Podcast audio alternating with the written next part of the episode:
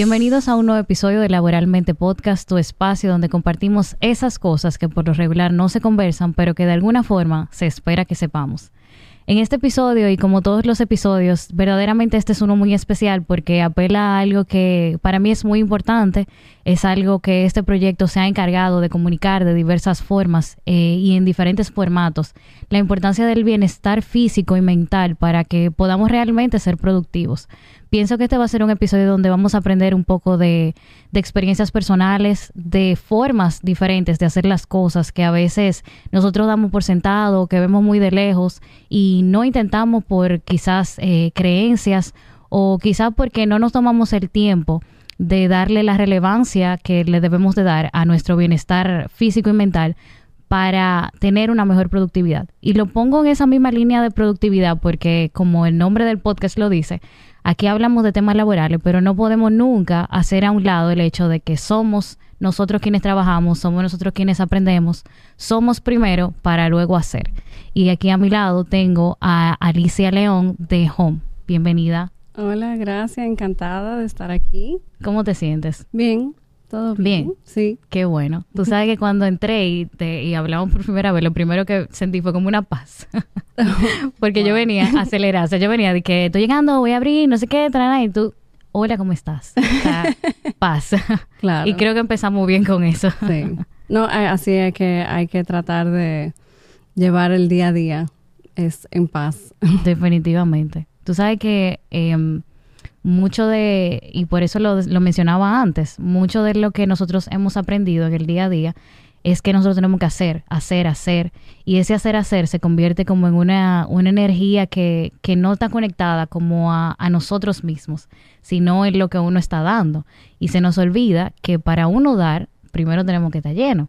Y esa llenura, por ponerle un nombre, tiene diferentes formas. Hay gente que la llena de manera espiritual, hay gente que la llena eh, de forma eh, física, conectando consigo mismo, meditando, eh, hay gente que lo llena teniendo tiempos consigo mismo, recreándose, y yo sé que mm, yo sé que te podemos asociar con algo en específico, pero a mí me gustaría conocer un poco de ti y de qué tú haces para mantener esa calma, esa paz en tu vida personal.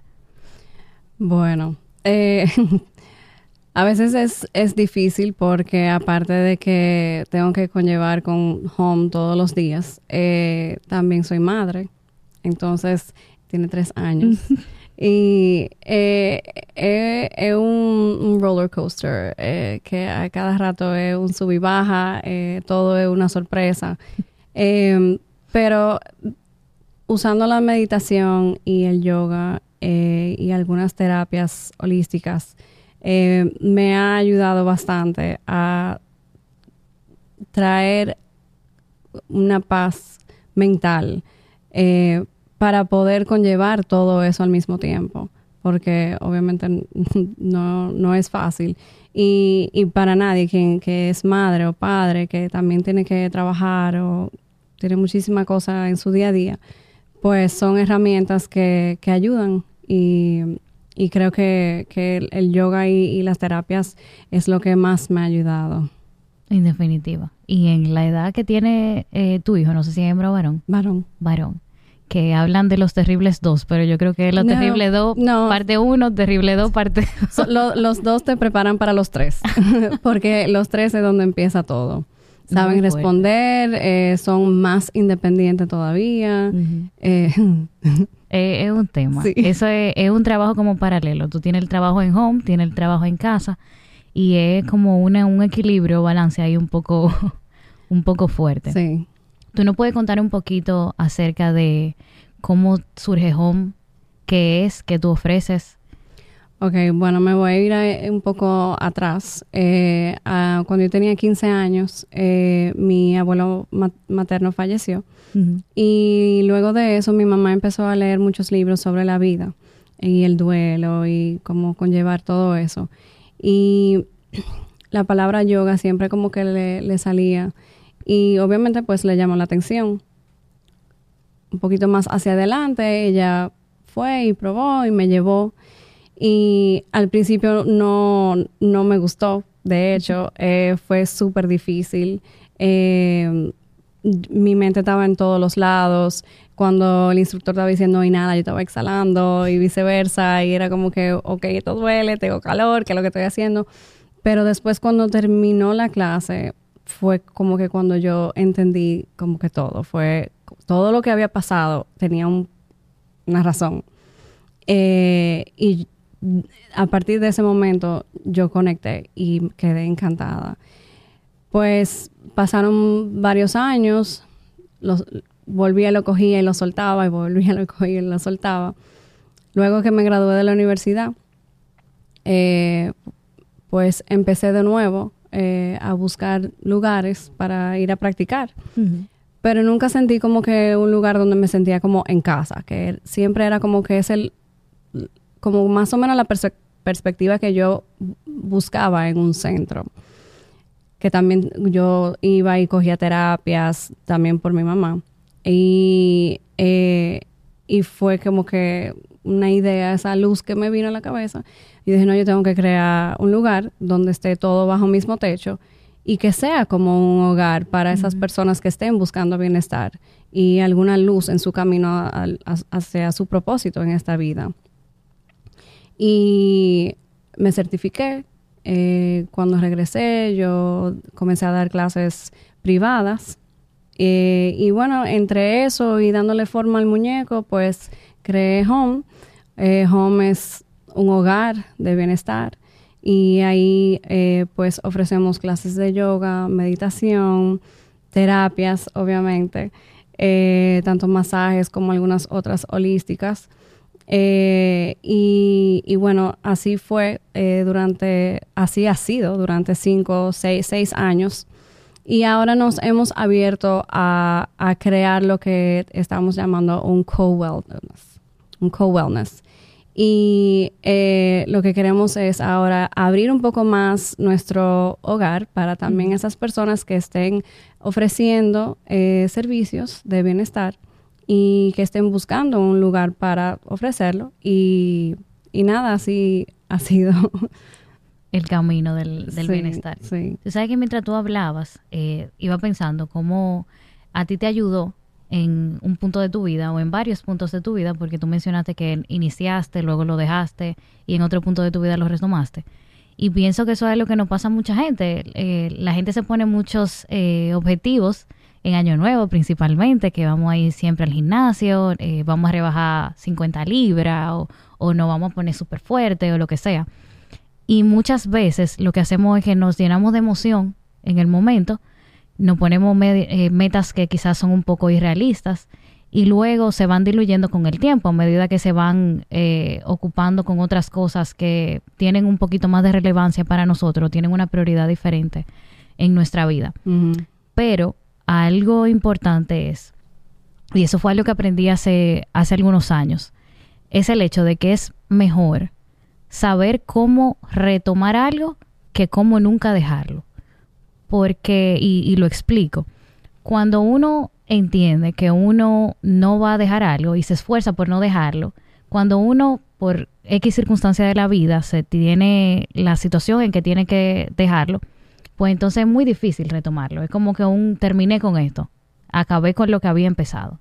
Pero cuando uno tiene la habilidad de retomar, no importa cuántas cosas se puedan presentar en la vida, pues uno va a volver a ese centro, ¿verdad?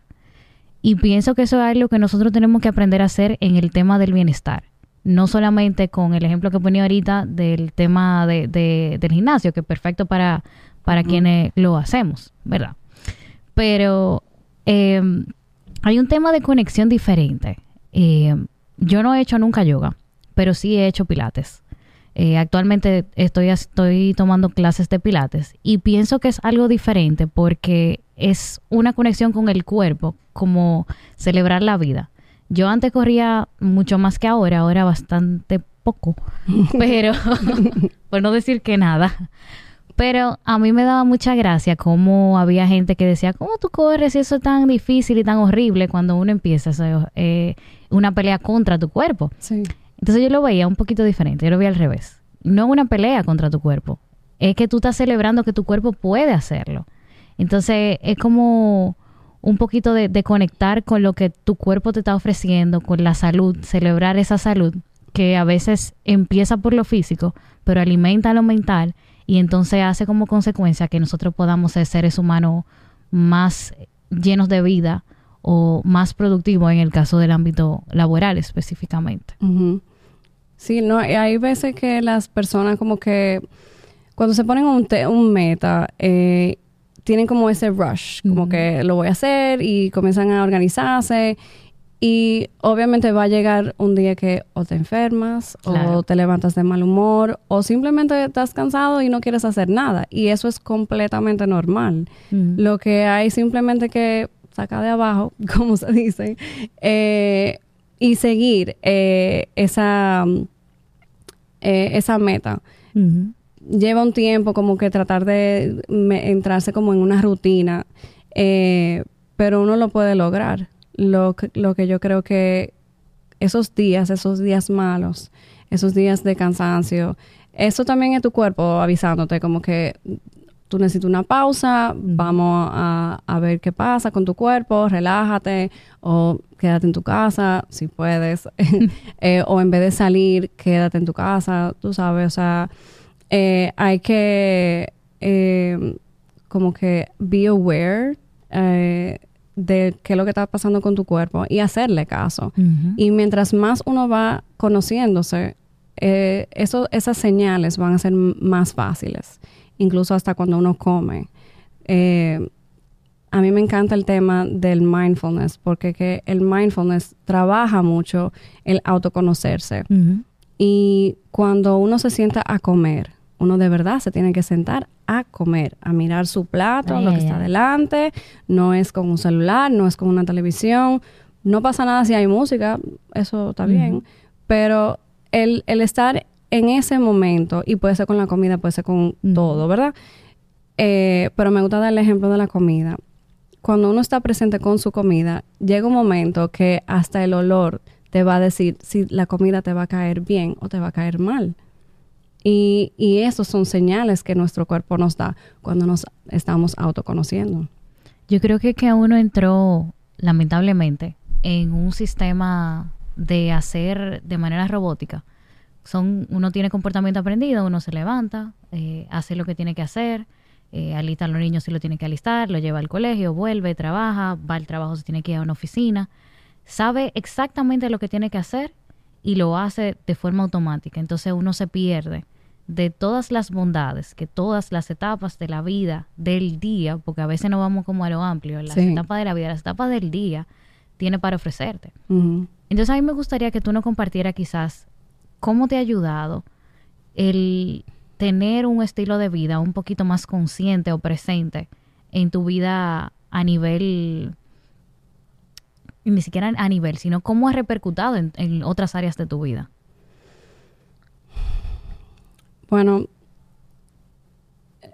como dije anteriormente, o sea, la rutina es algo súper importante. Tampoco es que uno se va a meterse como que estrictamente en algo, porque ya al meterse en una rutina tan estrictamente, ya eso causa estrés y eso es lo que no queremos.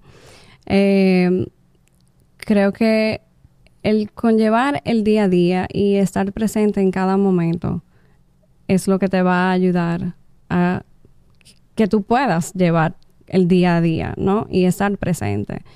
El yoga obviamente me ha ayudado muchísimo, o sea, tengo muchos años practicándolo.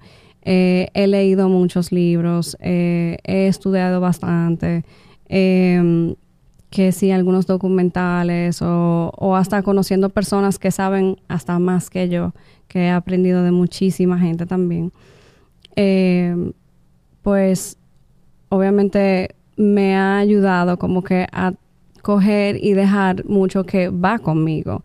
Eh, y de nuevo, mientras más me fui conociendo, pues ya yo sé cuáles son mis cosas que, que trigger eh, eh, esas cosas que me molestan o, o, que me saca como que de, mi rutina.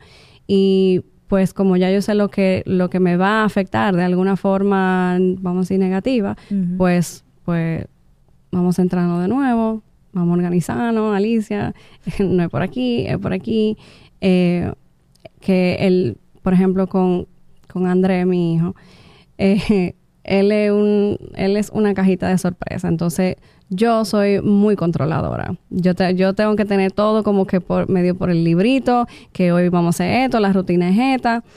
Y, y llega un día que André no está en hacer nada de eso. y estamos tarde para el colegio y lo que hace es que se, se embarra de conflicto, por ejemplo. Eh, pues obviamente hay que bañarlo, hay que cambiarlo. O sea, ya lo que uno tiene que hacer es el switch de cómo tú vas a llevar ese momento. Te vas a molestar, le vas a decir dos o tres cosas. No vale la pena. Porque, o sea, al final, no, solamente hay que cambiarlo, le da un bañito y ya. Llegó tarde al colegio, no pasa nada, no se va a acabar el mundo. Entonces, mm, hay momentos que realmente como que no vale la pena, como que realmente subirse a ese nivel y, montarse en ese estrés, para que al final igual tú lo vas a llevar al colegio. Sí. Igual te va a ir para el trabajo después. Que se, y hasta se puede hasta verlo como algo divertido, ¿no? O sea, es, es, bien fácil decirlo ahora mismo. Eso te iba a decir ahora. Créeme. es, fácil. es bien fácil decirlo ahora mismo, pero e, e, es tratar de hacer ese switch mental y ver las cosas de, un lado más positivo. Tú sabes que Creo que, me fui un poco lejos con, la respuesta, pero... no, eso está perfecto, porque es que es lo que yo decía al inicio, a veces uno ve el bienestar como algo muy lejano o algo para algunas personas, que creo que esa es la idea errada que por mucho tiempo hemos tenido, de que eso es para X tipo de persona o eso es para eh, aquella persona que no trabaja o que tiene tiempo para hacerlo. Y yo recuerdo siempre una conversación con un amigo que siempre tenía una excusa para empezar y él hacía lo siguiente, él compraba muchas cosas. Él, se preparaba para correr. Él compraba lo tenía para correr. Él compraba los eh, la parte de aquí, el, aguador para, para, poner las aguas para correr. Eh, compraba ropa para correr, o sea, él tenía de todo. Pero hoy el día que él no ha ido a correr el primer, la primera corrida, no ha mm. salido de su casa. Entonces, siempre estamos esperando como el momento perfecto, que se den las condiciones perfectas para hacer las cosas. Y lo que no entendemos es que lo que, lo que es perfecto es un día. La generalidad o lo general de todos los días es que siempre va a haber algo que va a impedir que tú te quieras despertar a las 5 de la mañana para salir a correr que va a haber algo que tu niño va a hacer, que va a hacer que tú te vas a acostar más tarde y tú no te vas a querer despertar para ir. O tú no vas a tener tiempo en el trabajo porque te van a poner una reunión a la hora de tu clase de yoga o tu clase de pilates, eso va a pasar. Entonces, lo que a uno le toca hacer es aprender a manejar las cosas alrededor de eso.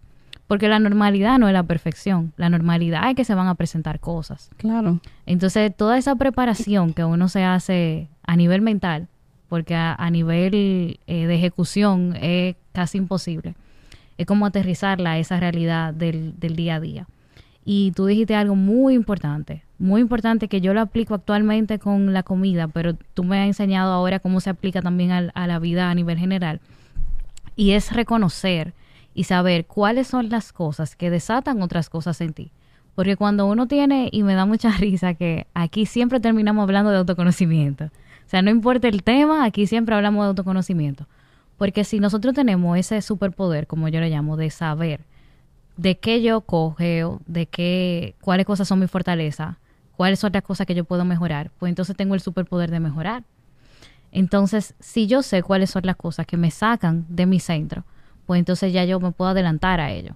Ya yo sé que eh, la semana de arriba tengo cinco reuniones con este cliente que es súper difícil, que siempre tiene un problema, que siempre que salgo de esa reunión salgo drenado, pues tú sabes que yo voy a poner dos clases entre esos tres días para calmarme.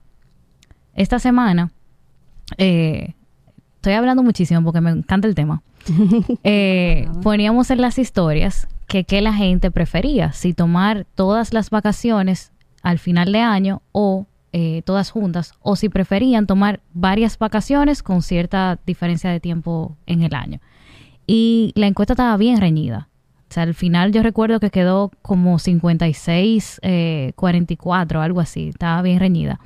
Porque la gente entendía que es mejor descansar durante un tiempo más prolongado que tomar varias vacaciones durante el año. Eso a nivel macro para lo que estamos hablando ahora.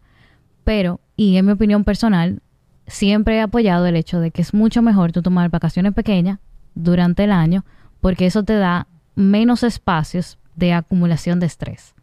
Es decir, que si yo tengo un año completo de trabajo, a los tres meses me voy de vacaciones por tres días, sí son tres días. Qué poquito, Lorena, ¿verdad? Tres días, no te da tiempo a nada. No. A nada de nada.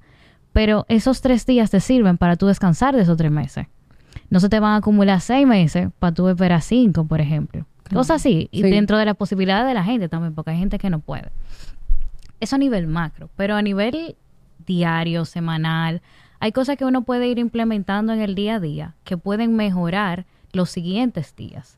Y yo creo que de eso es que uno tiene que ser consciente. Es lo que uno sí puede implementar para mejorar de forma pequeña los siguientes días para que entonces pase ese mes, pasen esos tres meses, pasen esos seis meses y no nos veamos tan desgastados como hasta ahora surge y, pasa muchísimo. Claro, eh, eh, o sea, es lo que la gente dice burnout. Eh, yo estoy totalmente de acuerdo con eso. Y, y por ejemplo, la meditación, aunque es... La, mucha gente le tiene miedo a eso porque dice como que, ay, que yo, yo no puedo callar la mente, mi, o sea, mi, mi mente siempre anda a millón. Eh, eh, como todo, es la práctica. Con la práctica se logra y hasta incluso tres minutos, cinco minutos cada día. El simplemente sentarse, cerrarse los ojos, respirar un poquito, estar consciente de su entorno, estar consciente de su cuerpo. A mí me gusta mucho al principio de mi clase hacer como un scan del cuerpo. A ver si hay alguna incomodidad, si hay algún dolor. Y uno realmente puede, como que de alguna forma, sanarse también. Eh, imaginándose ese punto donde molesta, donde duele. Y con la misma, misma respiración puedes visualizar, con los ojos cerrados, visualizar esa respiración que va a ese punto. Y concentrarse ahí, esos minuticos. Sí, la mente uy, va a volver y va a salir de nuevo, pero lo más importante es cuando tú te das cuenta como que, ay, me fui y volviste. Ahí que de verdad empieza esa práctica, ya desde que tú sabes y te diste cuenta que tu mente se fue. O sea que sí, o sea, aunque sea esos tres minuticos, cinco minuticos, y poco a poco, pues ya poder controlar esos burnouts, ese, eso es, ese estrés. Yo creo que la mente es muy poderosa. A veces no le damos tanto crédito, eh, se lo damos en, un crédito negativo, pero así como lo es a nivel negativo, también lo es a nivel positivo. Y pienso que es lo que tú hoy nos, eh, comentas. Entonces es como un tema de conocer qué tanto puede hacer nuestra mente por nosotros y usarla a nuestro favor en vez de, eh, en vez de en contra. Hay un estudio que dice que promedio al día a una persona le llegan 30 mil pensamientos, me parece que es. Y de esos 30 mil, el 80% son pensamientos negativos. O sea, nosotros tenemos la mente que va trabajando muy rápido y está llegando todo tipo de información. Nosotros tenemos información en el celular, en, en las redes, eh, en pancarta, en película, en cosas, en, en todas partes. Estamos sobre, estamos muy llenos de, de información. Sí, Y eso hace que los pensamientos que ya teníamos, entonces se dupliquen. Porque ya yo tengo un pensamiento, pero ahora se alimentó de otro que estaba totalmente lejos.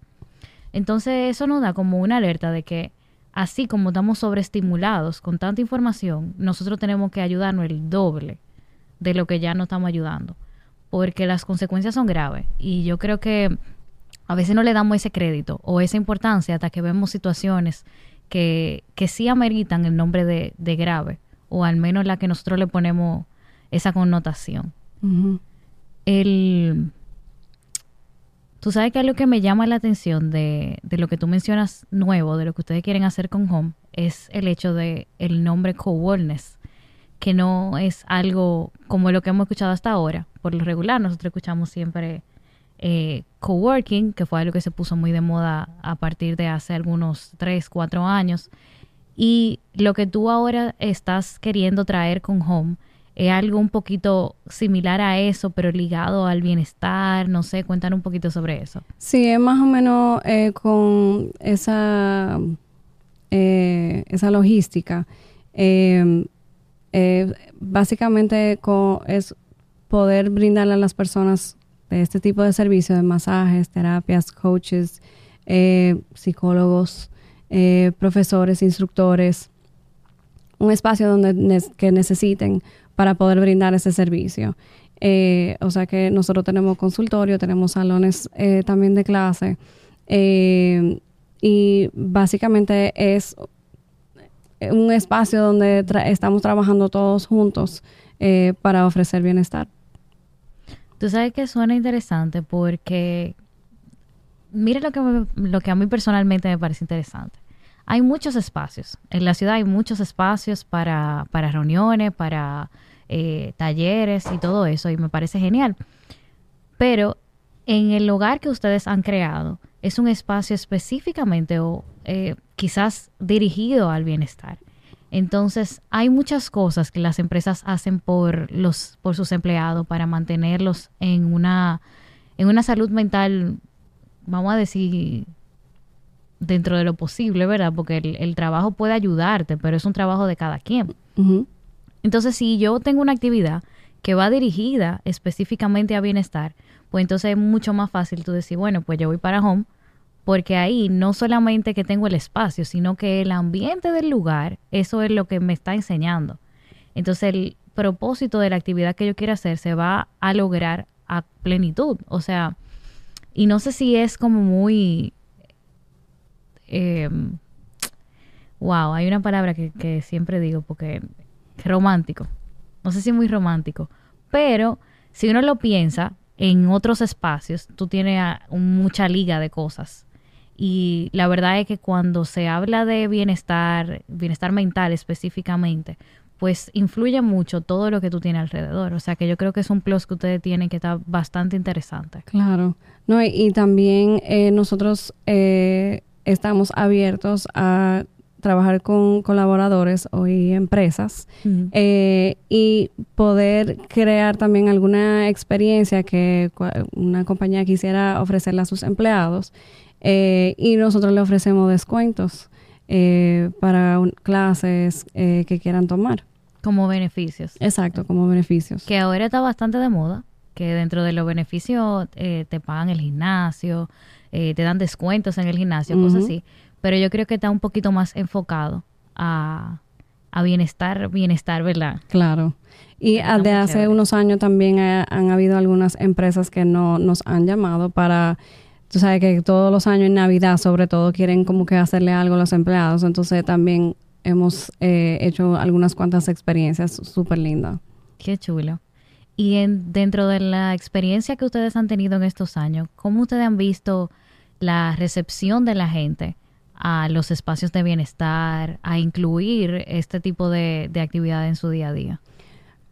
Bueno, eh, como hay de todo, eh, hay muchas personas que, que le gusta muchísimo. Eh, eh, como soy yo que, doy la clase también, pues yo me doy cuenta de una vez las personas que ya lo han intentado, hay algunos que se ríen porque están nerviosos, eh, hay algunos que simplemente están ahí porque se lo, se lo ofrecieron, pero eh, yo creo que es poco a poco que, hay que ir enseñándole a la gente y que, que ah, tomen esa experiencia, porque nada más te toma una vez, coge una clase de yoga y puede ser que, puede ser que no te guste, pero puede ser que, como que, wait, hay algo aquí. Eso es como el, darse la oportunidad, que a veces se nos hace muy difícil. Sí, sí. o sea que eso, eso es, eh, creo que es algo que tenemos que aprender a hacer. A, darnos la oportunidad de aprender cosas, porque en definitiva no lo sabemos todo, eso es lo primero. Y cuando entendemos que no lo sabemos todo, pues nos damos la oportunidad de tener experiencia que ni siquiera pensábamos que podíamos tener. O sea que eh, realmente es darnos una oportunidad a nosotros mismos. Otra cosa que me llama la atención es el hecho de que ustedes le abran la puerta a instructores, a personas que quieran impartir sus clases y aparte de que me parece genial porque la mayoría de la mayoría de instructores pertenecen exclusivamente a un espacio. Entonces esto también abre un poquito la, eh, no quiero usar la palabra brecha, sino que también abre la puerta a aquellas personas que se han formado y que pueden ejercer la profesión que, que se formaron para ir allá. ¿Cómo funciona eso? Bueno, uh, básicamente, el, obviamente, pues el instructor nos, eh, nos llama, nos pueden, se pueden, pueden comunicar con nosotros eh, y se busca un horario eh, que más le, le, convenga, que si, sobre todo si ya tiene un grupito. y pues, pues nada, bien sencillo. sí. Sí, tú sabes que me, me, gustó esa parte porque a veces decimos, eh, y somos muy pronto para, para emitir ese juicio, de que aquí las profesiones no tan tradicionales no tienen futuro. Y uff, suena fuertísimo, pero eso, es el comentario general.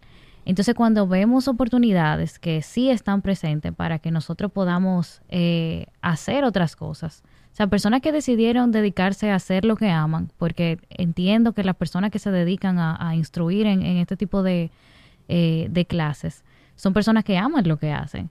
Entonces tienen la oportunidad de ejercer eh, eso que, estudiaron a través de ustedes. O sea que me parece súper genial. Sí, hay muchos profesores que, si no la gran mayoría, eh, o sea, dan, ofrecen clases en muchos lados al mismo tiempo. De hecho, yo tengo algunos profesores allá en Home eh, que no solamente dan clase en Home, dan clase también en otros centros, lo cual no pasa nada, está súper bien.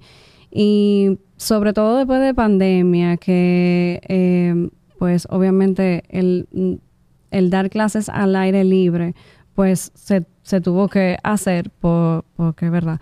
Eh, pues creo que ahora, después de eso, como que ahora como que quieren volver de nuevo. Eh, y, sentí también como que, que, no hay muchos lugares en donde ellos puedan quizás eh, dar clase. Entonces yo dije, bueno, esto también yo creo que es una buena oportunidad. Totalmente. ¿Ustedes tienen espacios al aire libre también? Eh, no. Lo que sí tenemos un parqueo bien grande. Como que entendí que tenían espacio al aire libre y yo dije, wow, qué chulo. Ah, ojalá algún día. Exacto, algún día. eso sería. Está muy chulo, la verdad. ¿Qué tú pensarías que la gente, o qué tú entiendes que la gente debería de recordar cuando piensa en bienestar? Yo creo que bienestar es el poder estar en paz en cualquier situación que uno se encuentre. Eh, porque no es, es, estar perfecto, porque ni nadie es perfecto, ni, ni un día puede ser perfecto. O sea, puede que sí, quizá. Eh, mi, mi, el día de mi boda fue perfecto, por ejemplo. Pero eh, yo creo que el, el bienestar comienza con uno mismo.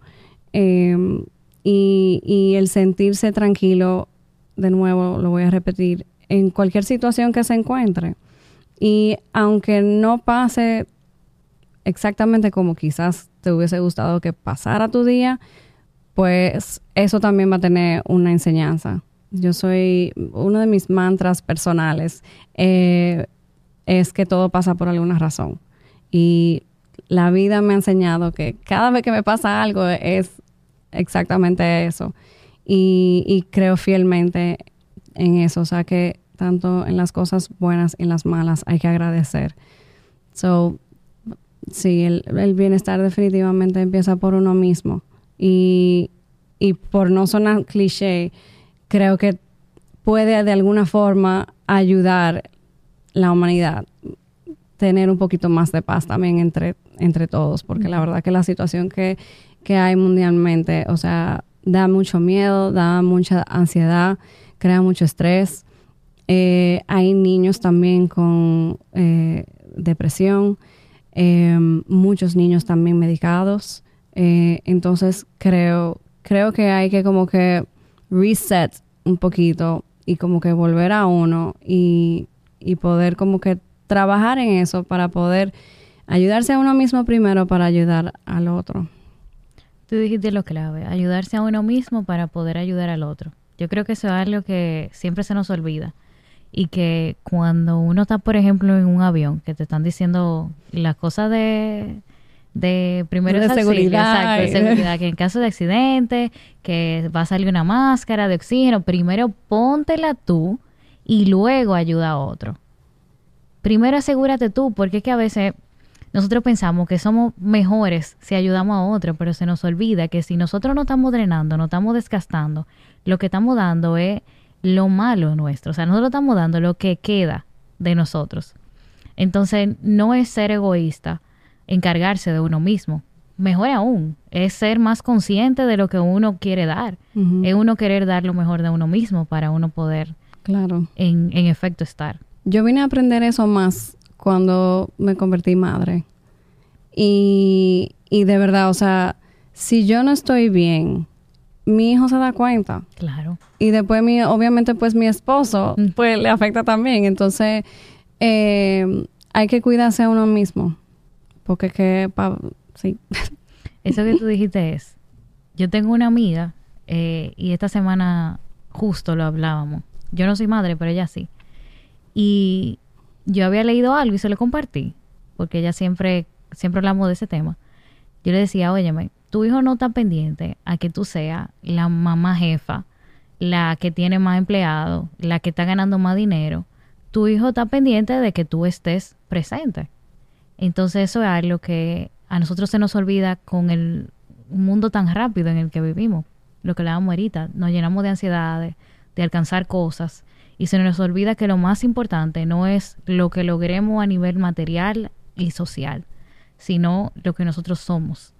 Y ese ser se, se hace o se, a- se afinca en buen dominicano en nuestra familia, en lo que aprendemos, en los valores que nosotros tenemos y ponemos por práctica, porque podemos decir que tenemos y no ponemos eso por práctica. Entonces, es tan importante uno saber que estar conectado con uno mismo, aparte de ser un favor para ti mismo, también es un favor para el otro, en definitiva. O sea, que la verdad que me encanta lo que ustedes están haciendo. Eh, pienso que mucha gente ha volteado la mirada a eso, porque honestamente eh, la pandemia hizo un cambio muy grande en eso, porque nos vimos en la casa con nosotros mismos, o sea, nos vimos frente al espejo, esto es lo que hay. Y si a ti no te gustó lo que hay frente al espejo, pues entonces hay que hacer algo. Y entonces ahí entra la diferencia entre aquellos que hacen algo para mejorarlo y aquellos que reconocieron que tenían un problema y sintieron pena por sí mismos y no hicieron nada. Entonces es muy fuerte estar de este lado del que no hizo nada. O sea que ustedes están ofreciendo una herramienta para hacer algo en definitiva. Tú te ríes, pero es de verdad. Sí, no, no, es así. Es de verdad. eh, eh, Lo que estoy pensando es, mira, por ejemplo, ese otro, otro ejemplo. Tuvo que pasar algo negativo para que algo positivo pudiera florecer. O sea, de hecho, mira que, que hasta la misma naturaleza estaba como renaciendo de nuevo, porque habíamos dejado el planeta en pausa. Entonces, hay mucha gente que, que sí saben eso, pero hay mucha gente que se lo ha olvidado y lo dejaron pasar y volvieron de nuevo a su vida de robótica. Tú dijiste algo ahora que me dejó así como que me fui más lejos, porque tú usaste la palabra pausa. Y es verdad, durante ese tiempo de pandemia, el mundo estuvo en pausa. Y eso es exactamente lo que se necesitó para que la naturaleza pudiera renacer y todo eso. Y es lo mismo que pasa con la gente. Nosotros a veces no pensamos de esa forma, pero nosotros necesitamos pausa. Hablamos ahorita de las vacaciones. Necesitamos pausa para que entonces podamos volver a empezar. Sí. O sea que realmente es, es muy importante. Alicia, si tú pudieras dejarle algo a la gente de todo esto que hemos conversado, algún consejo, algo que, que tú quieras que quede en la mente de la gente cuando escuche esto, ¿qué tú crees que pudiera ser? Wow. Que quede todo. Aparte de todo lo que he dicho, em, wow, me pusiste ahí el foco. es mucho, es mucho. No, ahora siento como una responsabilidad.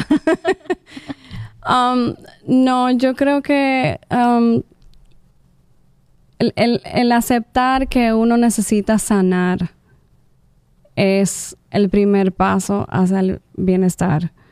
Eh, porque es que, o sea, si, si uno no tiene eh, esa, esa paz esa, ese sanar de algo que había pasado ya en el pasado, o ya sea presente. Eso es una herida que va a seguir abriéndose y eso de alguna forma u otra hay que, hay que cerrarlo. No estoy diciendo quizás olvidar, porque obviamente verdad es, es imposible olvidar las cosas que no han pasado, pero sí definitivamente eh, es eh, muy importante el poder eh, be aware y, y aceptar que uno necesita ayudarse y sanarse para seguir adelante. Porque si no, o sea, si no, pues va a ser una piedra en un jardín y no vas a hacer nada y no hay por, o sea, no, no, no tiene sentido uno. Yo sé que de nuevo es muy fácil decir esto, porque hay millones de personas pasando por millones de situaciones diferentes que probablemente me estén, me estén escuchando ahora y digan como que, ay, esta no sabe lo que está diciendo o no sabe lo que, yo, lo que yo estoy pasando. Claro, puede ser que no, pero yo no estoy diciendo que tú no lo puedes lograr. Yo estoy diciendo que sí. Y como a mí me encantó que dijiste que tenemos ese superpoder y lo tenemos. O sea que ese yo creo que como mi granito de arena. Casi nada, ¿eh? Chiquitico. Pero muy cierto, muy cierto. Eh, me gustó mucho lo que conversamos porque pienso que es un recordatorio para mí, para ti, para los que están escuchando esto, de que hay veces en que hay que hacer pausa y que hay que integrar cosas para ayudarnos a no llegar a un punto de, de del estrés extremo que a veces nosotros esperamos como a las últimas consecuencias para tomar una decisión o para ayudarnos o lo que sea. Y a veces eso tiene que pasar. Hay veces que hay que darse con la pared para uno darse cuenta. Eh, yo, eh, me he visto en esa situación y, yo tuve que darme bien duro para por fin darme cuenta, porque yo soy, aparte de todo, que yo soy media cabeza dura, eh, yo tuve que darme cuenta como que no, espérate, o sea, ya, ya, es suficiente. Vamos a volver a quien tú eres porque que si no, tú, o sea, hubo un tiempo que a mí mi esencia se me fue. Y eso es tan fuerte. Sí. Eso, eso es, wow, me, me acordé ahora de algo, porque eso es, eh, eso es tan fuerte. Porque al final, lo venimos diciendo el episodio entero, lo que tú haces es reflejo, consecuencia de lo que tú eres. Y si tú perdiste eso, es como que tú te despiertas y tú sabes que tú te tienes que bañar, te tienes que cambiar, tienes que salir, pero más nada. Y eso la verdad es que eh, es horrible. Sí. Eh, es horrible. Yo creo que el, eh, eso que tú dijiste de que a veces es necesario chocarse con esa pared, sí, a veces es necesario. Hay veces que somos tan cabezadura que tenemos que llegar ahí para, en efecto, tomar una decisión, porque pensamos que está un chisme lejos la pared a veces. Ah, todavía aguanta, todavía se puede, todavía. Hasta, que, entonces nos da viendo. así mismo, así mismo. O sea que pienso que nos vamos con muchas enseñanzas y ojalá, ojalá que esto sirva para, para despertar en ese aspecto, para despertar y tomar decisiones, porque a veces pasa que nosotros escuchamos algo, lo escuchamos muy bonito, estamos muy de acuerdo, hay gente que seguro tiene el audífono puesto y dice que sí, sí, sí, sí, sí, pero no hace las cosas. Entonces al final eso nos pasa factura y simplemente lo que estamos es coleccionando información. Y coleccionar información no nos sirve de nada si no la ponemos en práctica. Mm. Así que ya ustedes saben, pueden contactar a Home para sus servicios. Yo sé que eh, hay mucho de lo que ustedes están haciendo que va a ayudar y que está ayudando a mucha gente. O sea que el trabajo que ustedes están haciendo no es en vano, aunque haya gente que vaya y, ni siquiera sabe lo que, lo que quiere o dice, y esto, me, pagar, me mandaron para acá del trabajo, no sé qué, qué pasa muchísimo. Pero hay cosas que se siembran en la gente y en años después uno ni idea, entonces eso se cosecha. Hay un fruto que sale de eso, que se sembró mucho tiempo atrás, que la persona quizá ni siquiera sabía que eso iba a, pasar. O sea que te felicito. Gracias. Si, como quiera, yo lo voy a poner en, el, en, en los reels y en, las, en la Dios mío, yo voy a decir social media, en las redes sociales. Pero me gustaría que tú nos eh, dijeran cómo te podemos contactar eh, y todo eso. En Instagram estamos como arroba somos home. Eh, el correo de nosotros es info arroba somos home y nuestro número de teléfono es 809 563-2244. Wow, ese sabe el número de teléfono. son seis ya, son seis. que gracias de no hemos tenido que cambiar el número. Eso es muy importante, realmente, muy importante. Así que gracias otra vez, Alicia, por tu tiempo. Gracias a ti, de verdad. Y gracias a todos ustedes por siempre escuchar Laboralmente Podcast. Nos vemos en la próxima.